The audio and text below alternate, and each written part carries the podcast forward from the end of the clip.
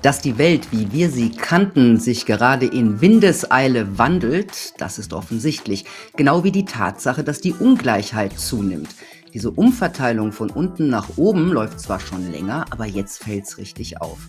Corona-Lockdowns, Energiepreise, Wohnungsnot und die Inflation machen Bürgern, kleinen Unternehmern und auch dem Mittelstand schwer zu schaffen. Aber wer hat ein Interesse daran? Wer profitiert? Wer so fragt, der stößt unweigerlich irgendwann auf die finanzstärkste Firma der Welt, BlackRock mit seiner Wunder-KI Aladdin. BlackRock und Co. kontrollieren so ziemlich alles. Aber nicht nur das, mein Gast sagt, diese Schattenbanken saugen Staaten aus und machen damit Milliardäre noch reicher, auch mit Hilfe der Politik. Ziel, Profit und die ganz große Umverteilung. Das System BlackRock. Jetzt den Punkt Preradovic. Hallo Dr. Werner Rügemer. Hallo. Ich stelle Sie kurz vor. Sie sind Publizist, interventionistischer Philosoph, Buchautor, Referent, Berater und Stadtführer. Sie haben an der Uni Bremen zum Dr. Phil promoviert, als Autor für den WDR Radio- und TV-Features erstellt. Sie schreiben für viele Publikationen, darunter die Nachdenkseiten und das vorwiegend zu den Schwerpunkten internationale Kapital- und Arbeitsverhältnisse, Privatisierung und Unternehmenskriminalität und das sind auch die Themen ihrer Bücher. Ihr neuestes heißt BlackRock und Co. enteignen auf den Spuren einer unbekannten Weltmacht. Passend dazu findet Mitte September auf Ihre Initiative hin an der Uni Potsdam das zweite Tribunal zu BlackRock statt. Darüber sprechen wir auch noch. Aber erstmal müssen wir wissen, worüber wir eigentlich reden nämlich über BlackRock und Co., die mehr Geld kontrollieren, als jemals in der Hand von irgendwelchen Firmen war. Ähm, um welche Summen geht es? Und wenn Sie kurz mal erklären könnten, was sind BlackRock und Co.? Das wissen ja viele gar nicht. Ja, äh, BlackRock und Co., also etwa, sagen wir mal, 50 äh, Finanzakteure, Kapitalorganisatoren nenne ich die, der neueren Art, die heute weitgehend ähm, den Aktien- und Finanzmarkt des westlichen Kapitalismus beherrschen. Mhm. Und äh, BlackRock ist sozusagen, sozusagen nur in Anführungszeichen der größte dieser neuen Kapitalakteure mit, wie nach eigenen Angaben, etwa 10 Billionen Dollar an sogenanntem verwaltetem, in Unternehmen und Banken eingesetztem Vermögen. Mhm. Und äh, ja, das ist also BlackRock ist ja sozusagen nur der größte, dann an zweiter Stelle, die dann, sind dann noch weniger bekannt in der Öffentlichkeit. Der zweitgrößte heißt Vanguard und da kommt State Street und äh, Wellington und Fidelity und T. Rowe Price und so weiter. Ne, alle die, die, die handeln mit äh, Billionen von Dollar an Kapitaleigentum in Tausenden von Unternehmen. Also allein BlackRock hat Anteile, Aktienanteile an 18.000 Unternehmen und Banken weltweit, in den USA, in Deutschland, in Frankreich äh, und so weiter und so fort. Und äh, die sind äh, ja sozusagen historisch gesehen äh, jüngeren Datums.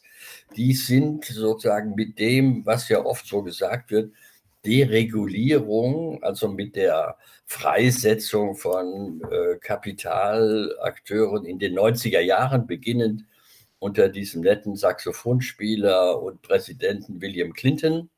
Ne, der hat ja sozusagen angefangen, äh, die, äh, den Finanzakteuren der Wall Street äh, neue Freiheiten zu geben. Und die haben dann eben auch Ne, und auch der, der, der BlackRock-Gründer, Lawrence Fink heißt der, ne, der hat dann einer der Wall Street-Banken erstmal gearbeitet und dann hat er gesehen, aha, man kann jetzt neue Finanzprodukte und so weiter, neue Verfahren äh, praktizieren. Die sind uns jetzt erlaubt und dann machen wir das auch. Und äh, ja, ne, und so sind die schrittweise äh, größer geworden äh, während sozusagen im allgemeinen Publikum noch dieser alte nostalgische Blick äh, vorherrscht, die uns bekannten Banken, also die Deutsche Bank in Deutschland und Goldman Sachs in den USA, mhm.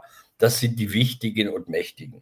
Ne? Aber das ist sozusagen längst vorbei. Gehören Black auch BlackRock und Co. Ja, ja, BlackRock, Vanguard, State mhm. Street und so weiter sind die führenden Eigentümer, Aktionäre bei Goldman Sachs und Citigroup und äh, Deutsche Bank und Commerzbank und Société Générale in Frankreich und ING in äh, äh, äh, Niederlande und so weiter.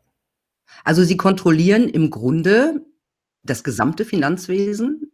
Ja, das gesamte Finanzwesen, sagen wir so, ähm, die haben sich schrittweise und äh, also BlackRock und Co. und die anderen genannten, und da gehören vielleicht noch so als Zwischenbemerkung, ja, äh, die dem Publikum ja äh, manchmal besser bekannten, sozusagen neue Finanzakteure der zweiten und dritten Liga dazu. Also in der zweiten Liga mit kleinerem Volumen.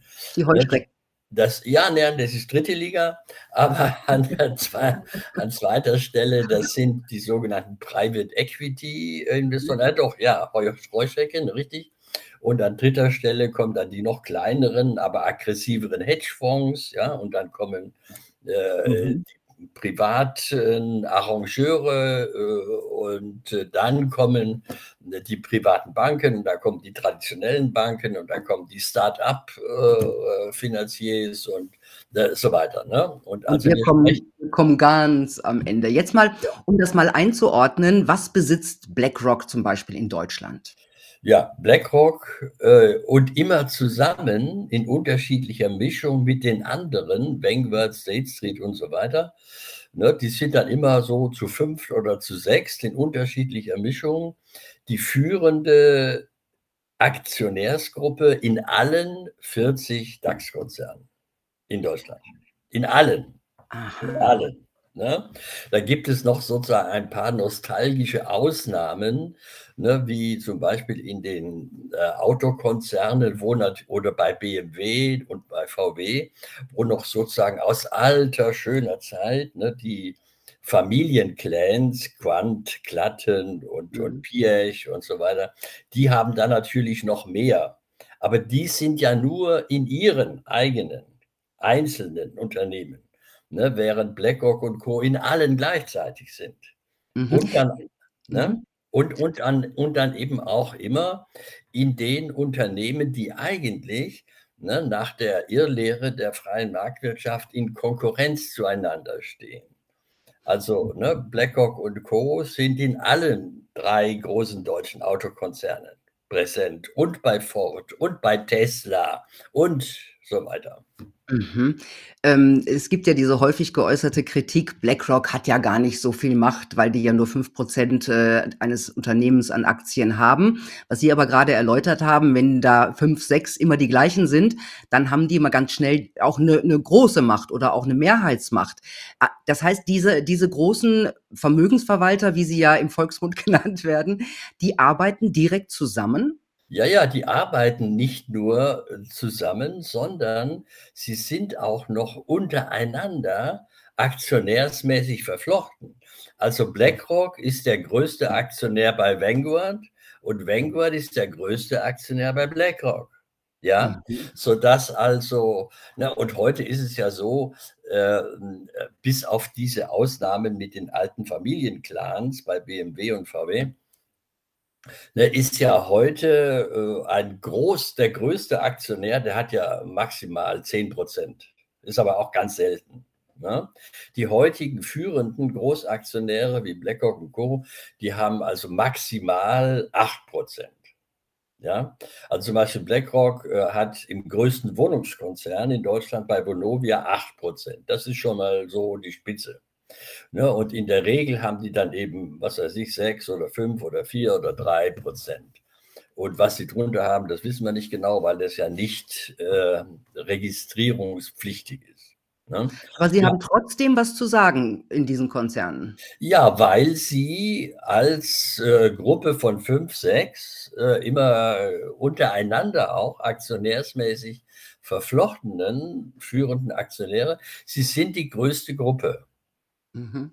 Ne? Also wenn ne, BlackRock und Co. sind immer unter den zehn größten Aktionären und in den aller, aller Regel unter den fünf größten.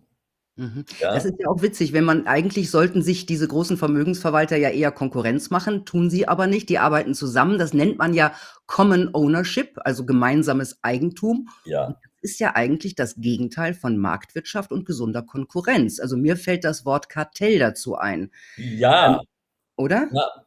Ja, ja, aber äh, das Kartellrecht stammt ja aus dem, was weiß ich, vor vorigen Jahrhundert und, ne, und bezieht sich ja äh, nur darauf, äh, ne, auf den früher üblichen Fall, wenn ein Unternehmen ein anderes kaufen möchte, ne, wird dadurch sozusagen ein unzulässiges Monopol gebildet, wird dadurch Wettbewerb ausgeschaltet.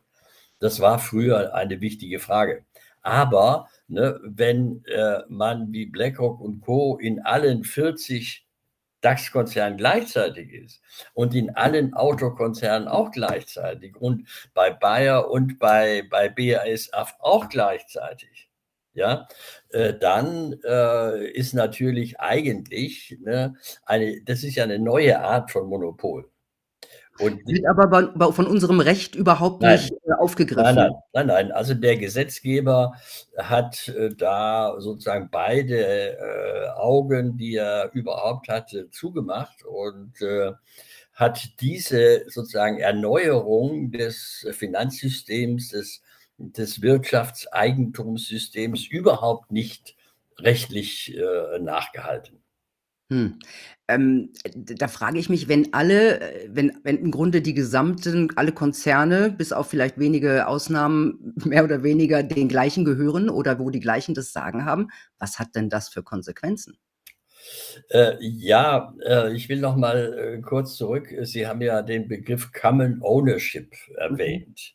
Mhm. Da, da, gibt es ja so ein paar äh, sozusagen kritische Ökonomen aus der sozusagen aus der, aus der etablierten äh. Reihe, ne, die mal so ein bisschen Kritik entwickelt haben unter diesem Begriff Common Ownership.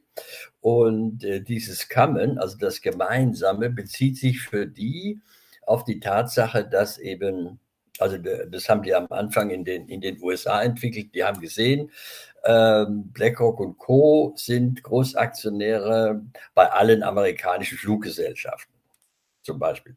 Mhm. Ne, und äh, bei allen äh, Pharmakonzernen. Ne, und äh, ja, und da haben die gesagt, dieses gleichzeitige gemeinsame Eigentümerschaft, ne, das äh, hebelt ja die Konkurrenz aus und dann wird fusioniert und dann werden die Preise hochgezogen und so weiter. Ne, das haben die so mal ganz gut äh, erfasst, würde ich sagen. Aber ähm, wenn man genauer hinguckt, äh, dann sieht man, dass äh, dieses Common Ownership nur eine obere Oberfläche darstellt. Ich bezeichne das als Deep Multiple Ownership, also als tiefe gleichzeitige Eigentümerschaft. Ne? Und ähm, man kann das zum Beispiel an dem bekannten Betrugskonzern Wirecard darstellen. Ne? Mhm, also erklären also, Sie mal. Ja, also ne, Wirecard äh, war auch im DAX, war sozusagen der Aufsteiger als neuartiger Finanzdienstleister, ne, versprach also sozusagen ja neues äh, äh digitalisiertes auch äh, Geschäftsmodell für Finanzen und so weiter und äh, ja, stieg auf ähm, und wurde in den DAX aufgenommen. Und äh, deswegen war natürlich klar, BlackRock und Co. sind dann als Großaktionäre eingestiegen. Und äh, bis zu dem Zeitpunkt vor, weiß ich, zwei Jahren, als dann sozusagen der Skandal dann ganz aufplatzte, äh, war also BlackRock der drittgrößte Aktionär bei Wirecard. Aber ähm, der größte Aktionär war die amerikanische Bank Goldman Sachs und die zweitgrößte war Société Générale aus Frankreich. Und aber äh, BlackRock ist ja auch Großaktionär bei Goldman Sachs und Société Générale. Mhm. Ja? Also bei den Mitaktionären ist BlackRock, von Wirecard. Ja, und dann aber nächste Ebene. So nach bisheriger Kenntnis äh, hat ja äh, Wirecard ungefähr mindestens zwei Milliarden an äh, Krediten bekommen. Und diese zwei Milliarden sind irgendwie betrügerisch ja, verschwunden. Und da fragen wir mal, ja, von wem hat denn Wirecard die Kredite bekommen? Ja. Ne? Und dann finden wir also vier große Banken, äh, die Deutsche Bank, die Commerzbank, die Société Générale und die ING. Und dann gucken wir mal, wem gehören die? Ne? Und da wissen Sie jetzt schon Bescheid ne? und so weiter. Ja, und dann gucken wir noch mal ein bisschen weiter. Nämlich, es ist ja so im westlichen Kapitalismus, wenn eine Aktiengesellschaft, ein großes Unternehmen einen großen Kredit haben möchte, ne, dann ist es ja sozusagen Regel, der muss sich bei einer der großen drei amerikanischen Ratingagenturen eine Bonitätsbewertung holen. Zum Beispiel Moody's. Zum Beispiel Moody bei Standard Poor's ist der größte, Moody's ist der zweitgrößte. Ja, und Wirecard hatte also, weil die ja immer dann was weiß ich, 300 Millionen und zuletzt dann 500 Millionen an Kredit äh, gewollt haben. Dann haben sie auch beim letzten Mal, 2019, für den letzten 500 Millionen Euro Kredit wiederum für ein paar Millionchen bei Moody's eine Bonitätsbewertung sich geholt und haben bescheinigt bekommen, aufstrebendes Unternehmen, äh, gute Rückzahlungsfähigkeit, gute Aussicht. Ja, haben den Kredit bekommen und äh, ja, ne, und da wissen Sie jetzt auch schon, dass äh, ja, ne, BlackRock zu den führenden Aktionären von Moody's gehört. Ja, ja. das ist schon. Ne? Aber im Wirecard-Skandal oder in dieser, in dieser Pleite, in diesem betrügerischen Bankrott haben die doch verloren dann am Ende, oder? Ähm, das nimmt man so an. Ähm, das äh, könnte sein, dass sie ein bisschen was verloren haben. Aber ähm, äh, das Geschäftsmodell von BlackRock äh, besteht ja äh, äh, darin, ne, also sag mal, der, der traditionelle Aktionär, ne, der hat eine Aktie bei Wirecard und dann, dann bibbert der das ganze Jahr über, oh, wie viel steigt die Aktie im Wert und wie viel Dividende bekomme ich am Ende ausgeschüttet. Ja, ne, da sagt BlackRock, okay, die Dividende nehmen wir auch mit. Aber das Wichtige bei BlackRock ist was ganz anderes. Die eigentliche sozusagen Gewinnquelle für BlackRock und seine Kapitalgeber äh, ist also nicht die Dividende. Die nehmen sie gerne mit, natürlich, soll auch möglichst hoch sein. Aber das Geschäftsmodell von BlackRock besteht darin, mit den Aktien, die es hat, täglich, stündlich, wöchentlich zu handeln. Mhm. Das heißt also, weil BlackRock und Co.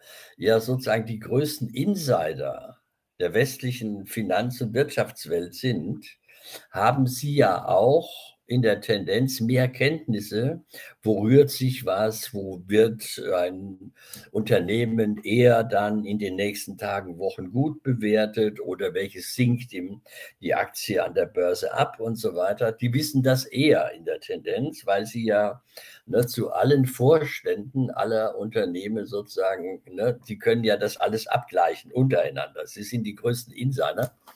Und ähm, ja, und wenn sich dann zum Beispiel bei einem Unternehmen der Aktienwert äh, entweder nach oben bewegt oder zum Beispiel dann, wenn mal wieder eine Betrügerei bei Wirecard aufgekommen ist, dann sinkt der Wert, weil der normale Aktionär, der verkauft dann seine Aktien, dann sinkt der Wert und so weiter. Das ist aber für BlackRock völlig wurscht, weil die sagen, ob der Wert steigt oder ob er fällt, darauf spekulieren wir. Ne? Und BlackRock kann ja, weil es selber viele Aktien von dem Unternehmen hat, kann dann also, wenn eine Aufwärtsentwicklung im Gange ist, kann die selber beschleunigen, indem sie selber Aktien dazu kauft. Mhm. Ja? Oder wenn der Wert sinkt, äh, können die das auch beschleunigen und sagen, ja, wir verkaufen die jetzt auch. Ja? Dann sinkt das weiter.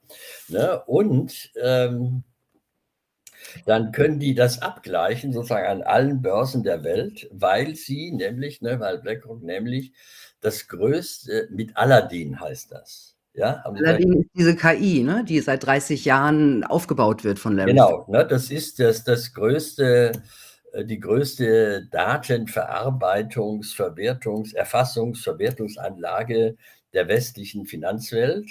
Ne, und das ist eine Tochtergesellschaft von BlackRock. Ne, und da ähm, gleichen die im Nanosekundenbereich ne, den Wert aller Aktien zwischen Tokio und New York und Paris und Frankfurt ab. Und wenn da ne, jetzt bei Auf- und Abwärtsbewegungen die BlackRock selber beschleunigen kann, ne, sich dann eben eine ein, ein Unterschied erweist zwischen den Börsen, ne, dann wird sozusagen völlig roboterisiert hin und her verkauft und durch die Menge dieser Millionen abgewickelten kleinen Fuzzi-Transaktionen äh, ne, entsteht dann doch äh, ein Gewinn. Und gerade ja, und gerade wenn wie bei Wirecard dann immer wieder mal ein Auf und Ab geht, ja, wenn, weil, weil da ist dann mal Financial Times, ist wieder ein böser Bericht über Wirecard, dann sinkt die Aktie und dann kommt wieder was raus, dann steigt es wieder auf, dann ging es wieder Kredit, steigt und so weiter. Ne? Und da sagt Bill Blackhawk, lecker, lecker, ständig Skandale, ja. Ne? Rauf und runter, wunderbar, so verdienen wir Geld. Ich meine, genau. früher sind Menschen ins Gefängnis gekommen, wenn sie Insiderhandel betrieben haben. Ja. Ähm, das ist völlig normal jetzt, oder? Äh, ja, ja, weil ja eben diese, diese, diese gleichzeitige, allseitige Präsenz, ja, in äh, sozusagen allen wichtigen Unternehmen, vor allem in, in, in allen börsennotierten Unternehmen, ne, diese gleichzeitige Präsenz bedeutet ja Insiderwissen. Ne, die wissen mehr als jeder, jeder, jeder noch so aggressive Spekulant, äh, ne, der dann nur an, an der Börse sitzt und, und irgendwie sich irgendwas ausdenkt. Ja? Mhm. Und insofern müsste man auch den Begriff Insider, Insidergeschäfte gesetzlich, aufsichtsrechtlich neu definieren. Da haben Sie völlig recht. Ja, das ist erstaunlich. Und ich meine, wenn wir von Insidern äh, sprechen, die sind ja noch mehr Insider, gerade BlackRock. Ne? Die sind ja richtig groß geworden 2007, 8 oder so oder genau. nach der Finanzkrise da wurden wurden ja selbst von Präsident Obama persönlich zum Berater hergezogen. Genau. Und Aladdin, diese Wunder-KI hat dann doch auch entschieden, welche Banken zu retten sind, welche nicht und so weiter. Und inzwischen berat, berät BlackRock ja nicht nur die amerikanische Regierung, die EZB, die Fed, äh, die EU. Ich meine, das sind ja noch politische Insider-Informationen. Da ja. kommt ja noch mal was dazu, oder? Ja, ja, also Sie haben völlig recht. Der Einstieg sozusagen auch in der, in der, in der großen, auch dann Expansion von BlackRock nach Europa oder dann auch Südamerika, Mexiko und so weiter, äh, ne, das war die Finanzkrise. Und zwar genau dieser Punkt, dass die Regierung Obama, ne, die wusste jetzt nicht, was wir mit dieser blöden Finanzkrise machen sollen. Und da haben die gesagt, BlackRock kennen sich am besten aus. Sie kriegen, die machen für 150 Millionen, kriegen die einen netten Auftrag und die wickeln für uns äh, die Finanzkrise ab. Ne? Genau, der, der, Fuchs kennt den Gänsestall am besten, ne? so ungefähr. Ja. Und dann hat eben BlackRock sozusagen alle Unterlagen aller Banken und, äh, und Unternehmen und Versicherungen bekommen, die von der Finanzkrise sozusagen tangiert waren und konnte entscheiden, wer wird gerettet, wer wird nicht gerettet, wo muss das Teil verkauft werden, wo können wir vielleicht ein bisschen was zukaufen und so weiter. Ne? Und weil ja an diesem Finanzprodukt, äh, diese äh, gebündelten äh, Wertpapier, äh, also äh, Wertpapiere, die aus äh, Hunderttausenden von individuellen Krediten gebaut worden sind, von Haus- und Häuslebauerkrediten und so weiter. Ähm, weil mit diesem Finanzprodukt, das schließlich hauptsächlich die Finanzkrise verursacht hat, äh, weil daran ja auch alle großen Banken aus Europa mitspekuliert haben. Ja, auch die Deutsche Bank und so weiter. Ne, dann konnte BlackRock auch entscheiden, welche europäische Bank wird wie entschädigt oder auch nicht entschädigt.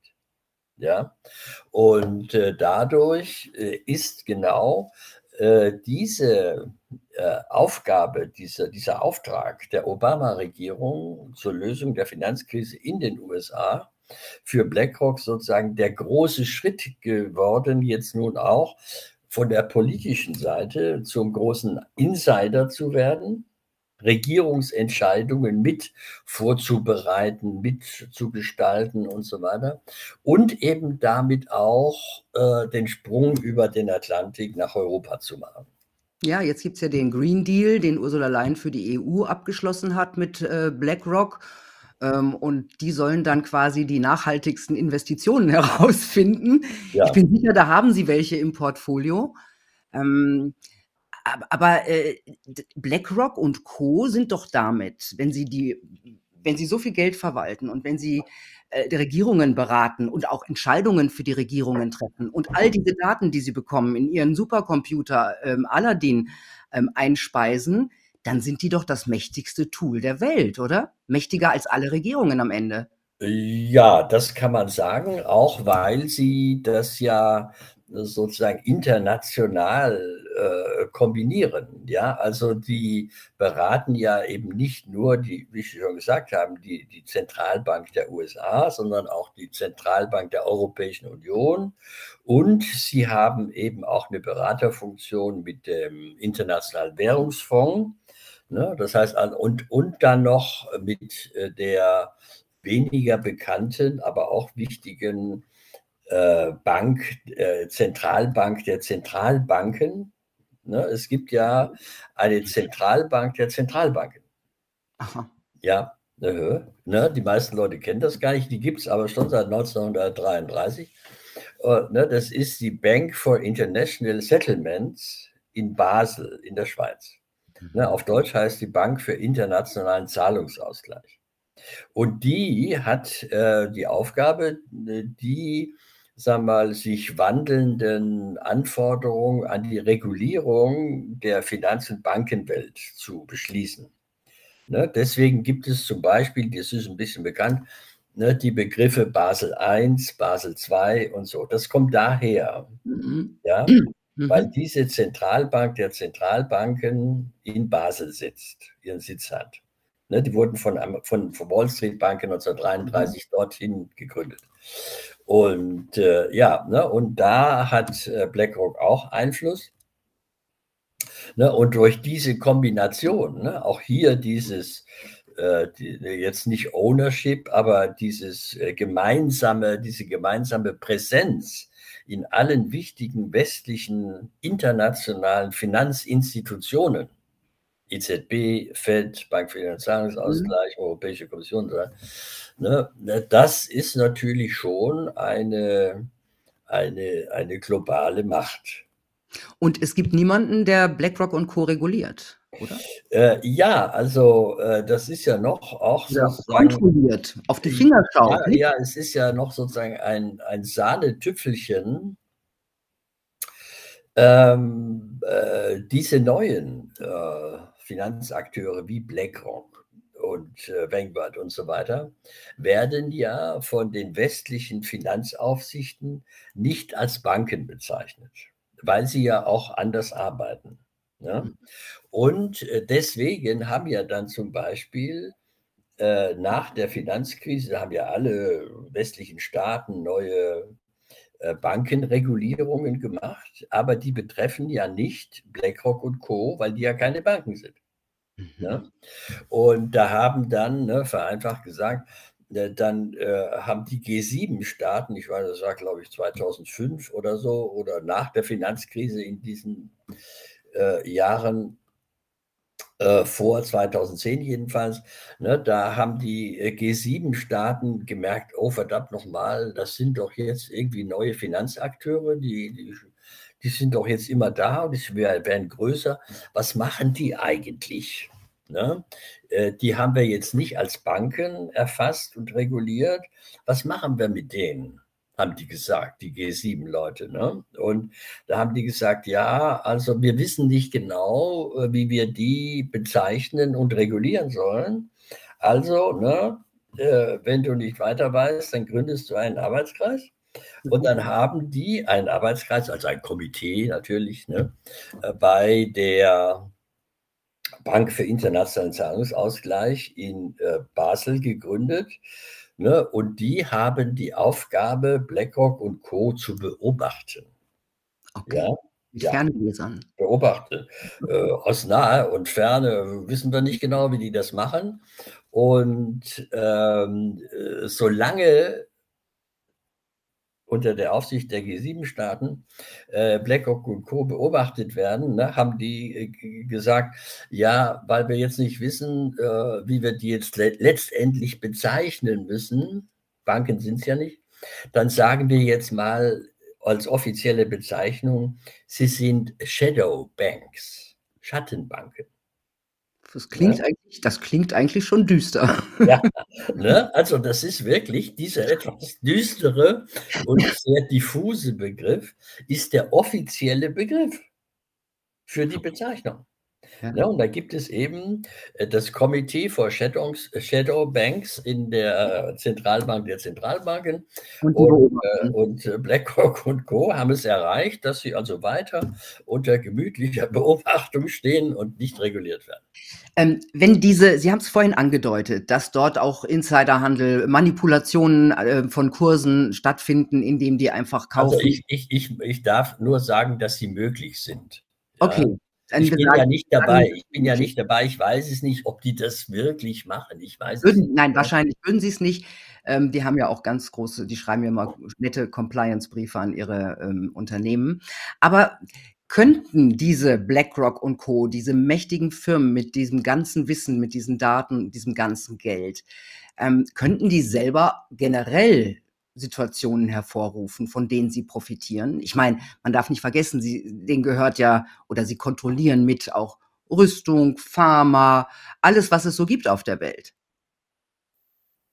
Äh, ja, ja, ja, natürlich. Also ähm, äh, auch das unterscheidet sie ja sozusagen von, von den Banken. Ähm, BlackRock und Co. holen sich ja diese Riesenmengen an Kapital, mit denen sie sich dann in Tausende von Unternehmen und Banken und so weiter einkaufen, Aktien kaufen, Anteile kaufen, dass dieses Kapital holen sie sich ja von den Superreichen dieser Welt. Ja. Mhm. Und ähm, Ne, also BlackRock und Co., die unterhalten keine Bankschalter. Ne, da können äh, Sie und ich, da können wir nicht hingehen und sagen, ich bin, also ich habe ein ordentliches Gehalt, ich möchte hier ein Konto haben. So, nein, gibt es gar nicht. Die haben gar keine Bankschalter. Kann, ne? Mhm. Sondern, na, also zum Beispiel BlackRock hat nur 16.000 Beschäftigte. Ja, während zum Beispiel die Deutsche Bank 90.000 Beschäftigte hat. Die haben kein Aladdin. Ja, und, ne, und, und, und die Deutsche Bank, die verwaltet nicht einmal, ne, die verwaltet 300 Milliarden. Ne?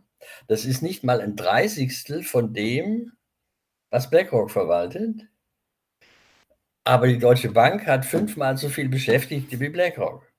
Ja, das heißt also, äh, ein Gewinn äh, oder sozusagen ein Gewinnvorteil gegenüber den traditionellen Vermögensverwaltern und Banken ist, ne, BlackRock und Co., die schleppen jetzt nicht diese Millionen äh, ne, Normalbürger und Arbeiter und Rentner und so weiter mit ihren kleinen Gehaltskonten mit, was ja auch Arbeit macht und so, ne? Das, äh, ne? Und, äh, sondern BlackRock und Co. bekommen ja ihr Geld von den großen Multimillionären, Multimilliardären, Unternehmensstiftungen, äh, Privatstiftungen, Unternehmensclans. Also was weiß ich, vereinfacht gesagt, mit 10 Millionen können Sie da mal antanzen. Okay, jetzt ist auch die Frage, wenn zum Beispiel BlackRock ähm, und Co., die ja alle dabei sind, mit, mit Vonovia, dem größten ähm, Wohn, wie nennt man Wohngesellschaft, der größten deutschen Wohngesellschaft, Geld verdient. Wo fließt das Geld danach hin? Ja, also ähm, äh, die, die, die formellen Aktionäre von Vonovia zum Beispiel sind ja äh, BlackRock, Massachusetts Financial, Norges und so weiter, so heißen die. Ja? Und Vonovia hat 8% und die anderen haben dann 5% und, und so weiter. Und ähm, deswegen fließen dann die Gewinne zunächst mal an die BlackRock, Massachusetts Financial Norges, aber die eigentlich wirtschaftlich Berechtigten, denen die Gewinne zufließen, sind diese Kapitalgeber, diese Und reichen Super. Bitte? Sind die anonym? Genau, und das ist ja sozusagen äh, das erste Problem, äh, weswegen sich die Bürger, die Politik ja eigentlich mal mit beschäftigen müssen, weil BlackRock und Co. Äh, dazu beihelfen, auch durch äh, äh, gesonderte Beratung, durch eine eigene dafür unterhaltene Beratungsfirma, die heißt Aperio, das ist eine Tochtergesellschaft von äh, BlackRock. Ne? Und äh, die ähm, koordiniert für diese superreichen Kapitalgeber in äh, die, die, die jeweiligen Fachleute, Anwälte, Wirtschaftsprüfer, Unternehmensberater. Welche Finanzoase bei welchem Treuhänder ist für dich das günstigste? Also Steueroasen. Das Geld kommt in Steueroasen ja, und bleibt. Es, ja, ja, ja. Es sind, äh, aber ne, ich lege Wert darauf, das sind nicht nur Steueroasen, sondern das sind Finanzoasen. Ne, das heißt also, äh, das sind die Cayman Islands und das sind äh, die Kanalinseln wie, wie Jersey und das ist Luxemburg und so weiter. Und das ist ungefähr ein Dutzend etablierter Finanzoasen, meistens in Ministaaten äh, oder Monarchien wie Luxemburg und Niederlande.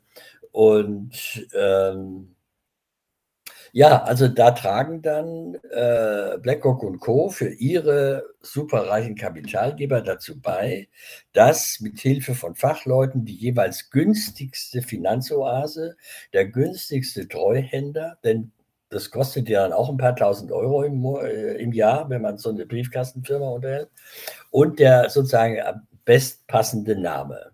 Ne? Sodass also die eigentlich wirtschaftlich Berechtigten, denen die, Akt, die Dividende zufließen, die Gewinne aus den Unternehmen, mit Hilfe von BlackRock und Co. anonymisiert werden. Ja, mhm. also beispielsweise habe ich mal nachgeguckt, äh, die 8% Aktien, die von BlackRock in Vonovia vertreten werden, sind auf ungefähr zwei, ich habe die Zahl jetzt nicht mehr genau, ungefähr 200 Briefkastenfirmen verteilt. Also nicht mehr nachvollziehbar. Aber ja, das heißt, ne, die haben dann solche Namen wie äh, BlackRock Holdco Nummer 28 Cayman. Okay. Ja, ne, und da wissen wir jetzt nicht, welcher deutsche, amerikanische, afrikanische oder was, Multimillionär oder ne, welche Unternehmensstiftung da dahinter steckt. Aber was mich interessiert, diese Gelder sind dann raus, sagen wir mal, äh, nehmen wir mal Deutschland, sind dann raus aus Deutschland. Das heißt. Die Gewinne, äh, Sie. Ja, genau. Ja, das wissen wir ja. Also es ist rechtlich raus aus Deutschland, wobei wir aber nicht wissen, wer sind jetzt diese Gewinnempfänger, die wirtschaftlich Berechtigten. Das können ja auch Deutsche sein. Okay, aber im Grunde, ja gut, aber das Geld ist dann trotzdem draußen ja. in irgendwelchen Finanzoasen, wie Sie das ja. nennen. Ich bin, ja bei, ich bin ja aus Ihrem Buch draus gekommen, wo Sie sagen, dass Sie quasi den, die Staaten verarmen, BlackRock ja. Co. mit dieser Art. Das heißt, den Staaten wird das Geld entzogen, mit dem sie zum Beispiel was Gutes auch anstellen könnten, Infrastruktur und so weiter. Ja. Also, das heißt, sie saugen quasi die Staaten aus, um reiche Menschen noch reicher zu machen? Äh, ja, ja, also das ist aber nur eine dieser Techniken. Ne? Die andere Technik, die ist ja eigentlich auch jetzt dann doch dem Publikum bekannt. Also äh, auch die, die großen Digitalkonzerne, Amazon, Facebook, äh, Apple und so weiter, in denen ja BlackRock und Co. die größten Aktionäre sind. Natürlich, wo sonst? Ne? Wo sonst? sonst ja. ne? Äh, da, wo wirklich äh, ne, äh, weltweite Expansion, große Gewinne, hoher Börsenwert zusammenkommen, da sind natürlich BlackRock und Co. Äh, auch im Interesse ihrer Kunden die Großaktionäre.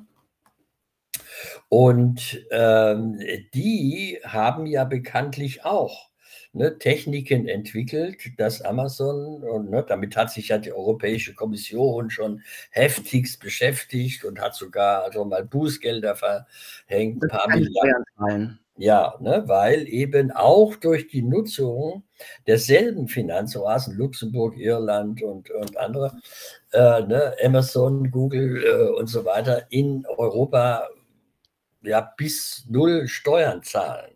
Und was ja wiederum dann auch äh, BlackRock und Co. und deren Kapitalgebern zugutekommt. Mhm. Dann, dann, schauen wir uns doch mal ganz kurz den politischen Einfluss von BlackRock an, der ja noch größer geworden ist jetzt, auch in der Regierung Biden, also im, in der US-Regierung. Ich glaube, der, der ökonomische Top-Berater kommt von BlackRock, der stellvertretende Finanzminister kommt von BlackRock. Das heißt, die sitzen jetzt sogar schon direkt in der Regierung. Die kommen gar nicht mehr durch die Lobbyistentür rein, sondern die ja. lassen die anderen Lobbyisten rein oder raus.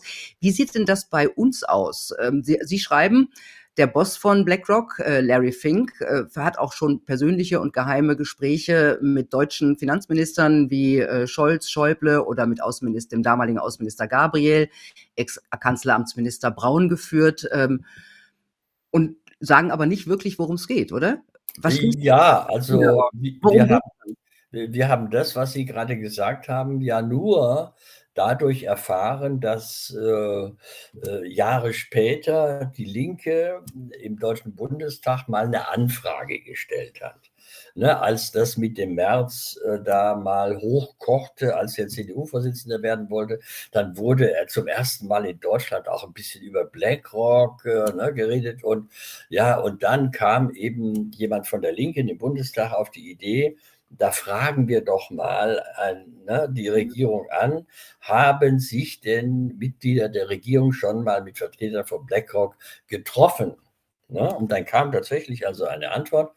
Und ähm, da wurde das so aufgezählt mit den Treffen von Chef Lorenz Fink oder seiner Stellvertreterin, die heißt Barbara Nowik, mit unseren Finanzministern Schäuble, Scholz und den anderen. Und Bitte? Worum ging's? Ja, ja, und äh, worum es ging, ne, da war dann äh, bei all diesen Treffen, wo teilweise auch der Lobbyist äh, Friedrich Merz dabei war, ähm, ne, da stand dann immer äh, wörtlich gegenseitig interessierende Fragen.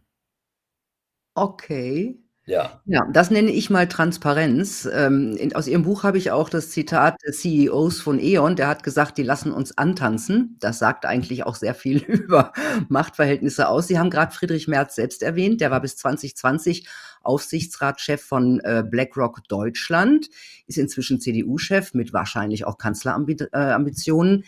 Was war seine Rolle und was ist vielleicht noch seine Rolle? Äh, ja, also äh, da könnten wir mal gucken, was hat äh, Friedrich Merz dazu qualifiziert, äh, von äh, dem größten Vermögensverwalter der Welt als Hauptlobbyist in Deutschland ernannt und bezahlt zu werden. Mhm. Und das war ja so, dass ähm, Merz ist ja gelernter Anwalt nach seinem Ausscheiden aus dem Bundestag 2004, 2005, da wurde er ja Miteigentümer der deutschen Niederlassung einer amerikanischen Anwaltskanzlei. Mayor Brown hieß die. Und die hatte die Spezialität, die damals noch sozusagen vor BlackRock und Co.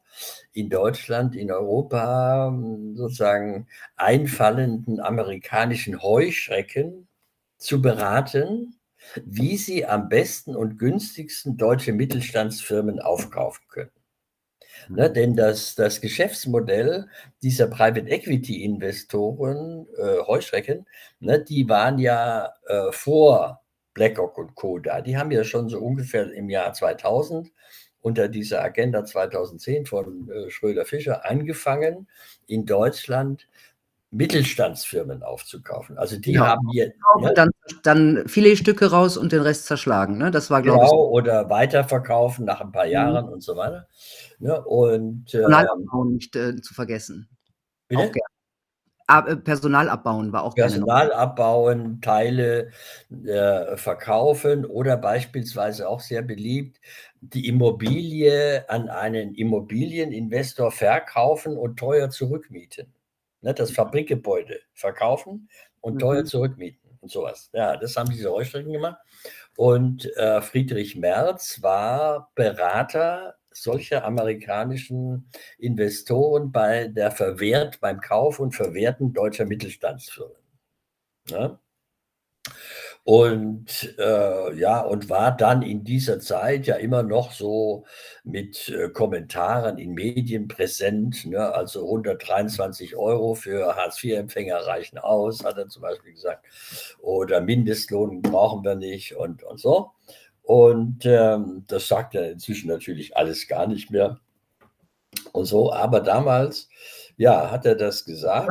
Ganz kurz, kommen wir zu heute mal ganz kurz. Und das erklärt es vielleicht auch ganz ja. schön. Ähm, er, er, hat ja im Grunde, März hat ja Scholz jetzt gerade ähm, sehr scharf unter, äh, unter Beschuss genommen, weil er sich im Cum-Ex-Untersuchungsausschuss nicht erinnert wenn man ihr Buch liest, dann klingt dieser Spruch oder dieser, dann klingt diese Anklage von Merz doch sehr heuchlerisch. Ja, ja, das würde ich auch sagen. Ne? Der hat also zum Beispiel, ne, der hat gesagt, also Steueroasen sind was äh, ganz Wunderbares, weil das äh, die Gewinne beflügelt. Ja, das würde der heute sich nie mehr wagen zu sagen, denn das ist ja sozusagen, ne, dann, dann wäre er ja direkt als, als, als, als Direktlobbyist äh, für die dunkle Seite von BlackRock erkennbar. Ja. Was hat denn BlackRock mit Cumex zu tun? Ja, BlackRock hat, äh, da muss ich auch wieder sagen, äh, theoretisch äh, mit Cum-Ex zu tun, weil ja, ich habe ja vorhin schon gesagt, ähm, BlackRock, BlackRocks Geschäftsmodell ist ja nicht das Warten auf Wertsteigerung und Dividende, sondern das, Hand, das ständige Handeln mit den Aktien. Und äh, was äh, ja tatsächlich äh, ein ganz wesentlicher Baustein der Cum-Ex-Betrügereien war, war ja das, was auch BlackRock im großen Stil macht, nämlich Aktien zu verleihen.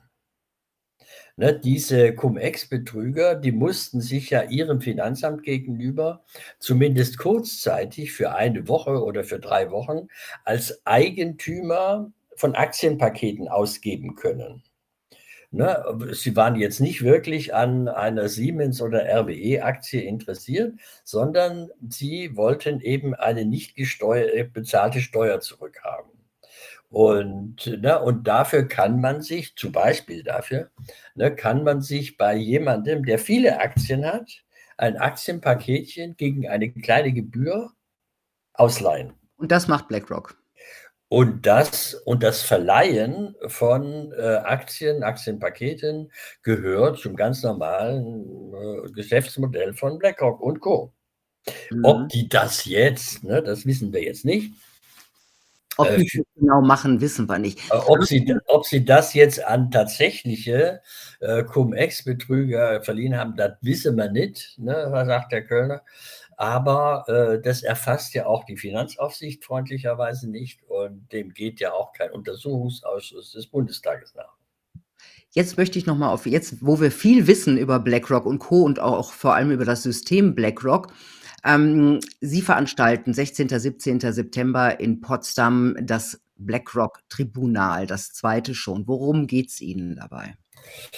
Äh, ja, wir haben da äh, vier Themen, die wir in diesen zwei Tagen äh, an der Universität äh, Potsdam sozusagen äh, entwickeln, darstellen wollen, unsere Kenntnisse da ausbreiten wollen.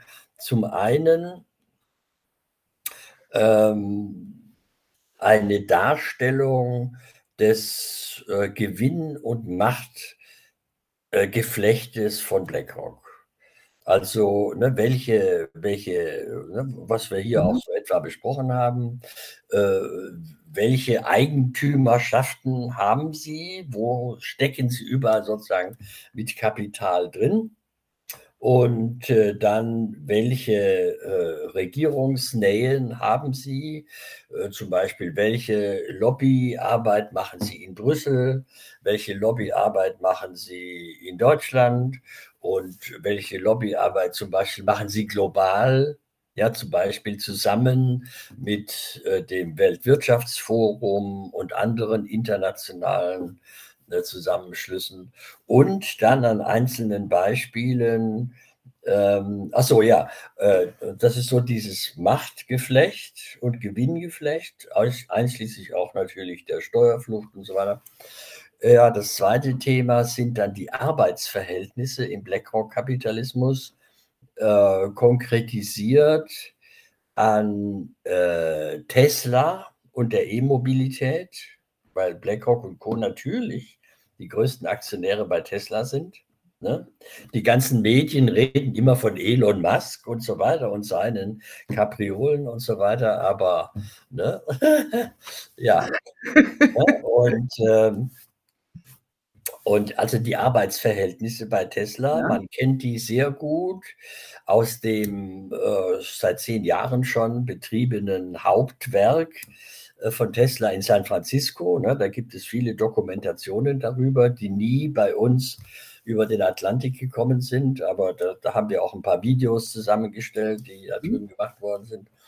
Und äh, wir verdeutlichen die Arbeitsverhältnisse auch anhand der Logistik, also bei Amazon, mit mhm. seinen Subunternehmerketten und so weiter, äh, die bis nach Taiwan äh, reichen. Und dann haben wir noch das Thema, ähm, sozusagen ein Lieblingskonzept, ein zentrales Konzept von BlackRock und Co., von BlackRock und Vanguard, die da den Markt beherrschen, nämlich äh, sozusagen ein erneuertes äh, Konzept, Angebot für eine private Aktienrente. Ne, mhm. überall in den westlichen äh, Staaten äh, gehen ja mit den Arbeitseinkommen auch die Renten runter. Und auch die neueren Reformen, wie in Deutschland die private Riester-Rente, ist ja auch sozusagen gescheitert. Und, ne, und da kommt jetzt äh, BlackRock und hat gesagt, und sagt, ja, wir haben jetzt ein mhm. ganz neues, tolles äh, Rentenkonzept, ähm, was äh, auf der einen Seite äh, schon Vorteile hat, ne? zum Beispiel, äh, weil das so eine Art Volksaktie ist, äh, wo der Einzelne gar nichts damit, damit tun, da muss der, der kauft das nur und, und weil das sozusagen eine anspruchslose Routine-Aktie ist, sozusagen ein Aktienindex an allen 40 DAX-Konzernen, da muss kein Manager irgendwie große Entscheidungen fällen, welche Gewichtung, welche Aktien mhm. und so weiter. Und, ne, und deswegen äh, kann BlackRock sagen, wenn ihr diese äh, Billigrente äh, kauft, dieses für Finanzprodukt ETF heißt das, ne, dann braucht ihr nur eine Gebühr von 0,5 0,5 oder 0,05 Prozent bezahlen. Ne, wenn man das vergleicht. Aladdin durchläuft. Da brauchst du ja, ja, das, das läuft roboterisiert, algorithmisiert bei, bei Aladdin durch. Ne, das kostet sozusagen äh, für BlackRock nichts und dann können die da eine Minigebühr, äh, für eine Minigebühr kann man das dann kaufen. Ne? Wenn man das vergleicht zum Beispiel, was die Versicherungskonzerne Allianz und so weiter, Ergo, bei der Riester-Rente einbehalten haben, ja, dann ist das schon, sag mal, ein gutes Lockmittel, würde ich sagen. Mhm. Ja. Aber äh, da müssten wir jetzt in die Details einsteigen, wo jetzt da die Risiken sind ja. oder die Nachteile. Das wäre fast ein neues Gespräch. Also, ja, ne? also das ist dann sozusagen das, das, dritte, das dritte Thema äh, für äh, die Veranstaltung gegen BlackRock, ja. Mhm. Dr. Rügemer, das hat mich schlauer gemacht, wie ihr auch. Ja? Vielen lieben Dank. Vielen lieben Dank für diese erbauliche Stunde. Ja, gut. Äh, vielen Dank für die Möglichkeit, das hier mal so äh, äh, locker ausbreiten zu können. Vielen Dank. Sehr gerne. Ja, Leute, während wir uns an den eher unbedeutenden Protagonisten abarbeiten, bauen BlackRock und Co. ihre Macht aus und Aladdin wird immer klüger und potenter. Und wenn wir bald alle wie geplant unsere digitalen Identitäten haben oder vielleicht auch sind, dann wird das nicht besser. Ist also die Rückkehr ins Analoge die Lösung? Hm, ist nicht so leicht, wenn man im Berufsleben steht. Ziemlich schwierig, da ganz auszusteigen. Aber was ganz sicher tu gut tut, echte Menschen treffen in der echten Natur mit echten Gefühlen und dann das Smartphone zu Hause lassen. Ich wünsche euch eine gute Zeit. Bis bald.